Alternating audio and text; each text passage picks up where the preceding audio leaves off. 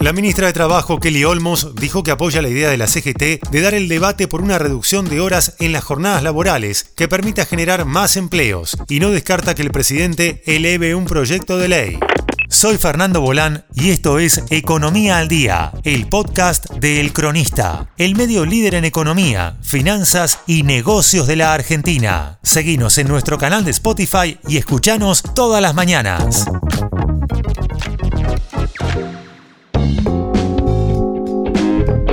En línea con los reclamos que planteó la CGT en el Día del Trabajador, el gobierno respaldó la idea de avanzar cuanto antes en un proyecto de ley de reducción de la jornada laboral. Es un tema urgente que merece insertarse en el debate nacional, dijo la ministra de Trabajo Raquel Kelly Olmos, y también aclaró que, si bien no hay una normativa general, se puede avanzar por sector.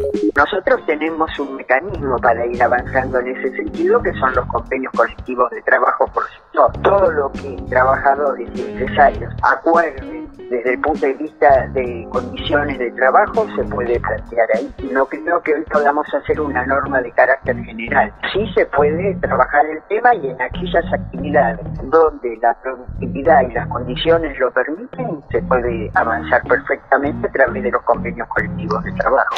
La reducción de la jornada laboral es un debate urgente y hay que dar esa discusión porque hasta ahora no nos focalizamos de manera suficiente con ello, dijo la ministra de Trabajo a El Cronista. Según pudo saber este medio, desde la Casa Rosada analizan la posibilidad de presentar un proyecto de ley con autoría del presidente Alberto Fernández para ponerse a la cabeza de este debate sobre la reducción de la jornada laboral. Por otra parte, la ministra de Trabajo desechó de plano la idea de avanzar en una reforma laboral como la plantea la oposición. Los planteos de reforma laboral que hace la oposición lo único que generan son la destrucción de los derechos de los trabajadores, le dijo Olmos a El Cronista, y destacó que este año se observa un récord histórico de trabajo registrado. A su vez, desde el Ministerio de Trabajo nos está pensando en la instrumentación de un nuevo bono para los trabajadores para enfrentar la inflación. La herramienta que pone a disposición el gobierno es la convocatoria permanente a paritarias para actualizar salarios en el empleo formal.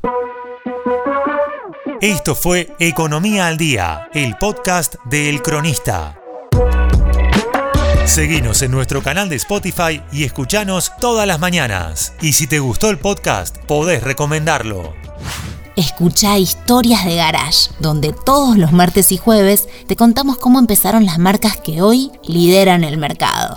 Texto Martín Di Natale. Guión y coordinación periodística Sebastián de Toma. Producción SBP Consultora. Hasta la próxima.